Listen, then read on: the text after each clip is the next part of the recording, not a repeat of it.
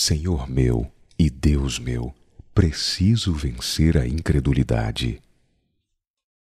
Um dia depois da ressurreição, Jesus apareceu aos seus discípulos. Surpresos e aterrorizados por pensar estar diante de um espírito, não sabiam o que fazer ou como reagir. Conhecendo seus corações, Jesus eliminou as dúvidas que lhes causavam tanta perturbação ao dizer: Vede as minhas mãos. Somos seres racionais, e quando estamos diante do inexplicável, nossa mente se confunde. Temos medo, desconfiamos. Um dos sentidos mais poderosos que temos, a visão, é capaz de restabelecer o caos gerado pelo inexplicável. Quando vemos algo, podemos avaliar, nos preparar, enfrentar ou simplesmente ignorar. Mas há momentos que nem mesmo a visão é suficiente para crer em algo. Aconteceu com os discípulos e acontece conosco ainda hoje.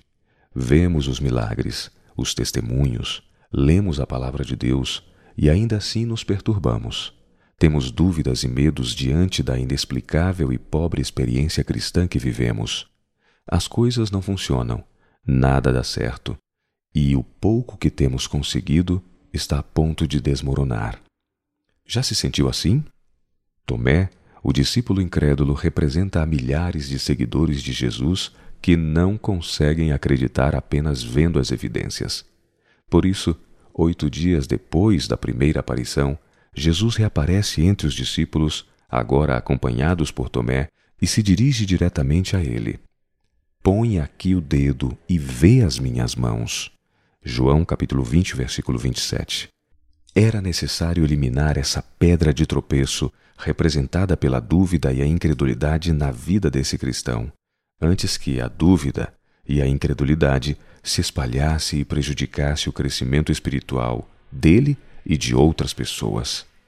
Nós vemos as evidências, mas para muitos, de fato, se não tocarmos nas mãos de Jesus, não poderemos crer e nem prosperar. Ver e tocar as mãos do Mestre significa entender e aceitar que o crescimento e o êxito do ministério pessoal que pretendemos desenvolver depende de Jesus. É a mão dele que vai rodar a engrenagem dos nossos projetos. É possível que Tomé estivesse tremendamente frustrado e que a morte do seu mestre tivesse destruído todas as suas expectativas de vida.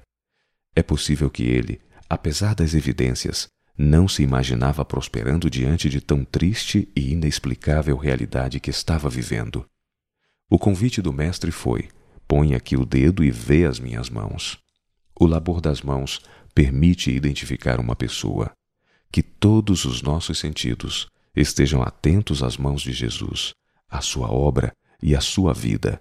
Que pela fé toquemos essas poderosas mãos e alcancemos o potencial que Deus planejou para nós.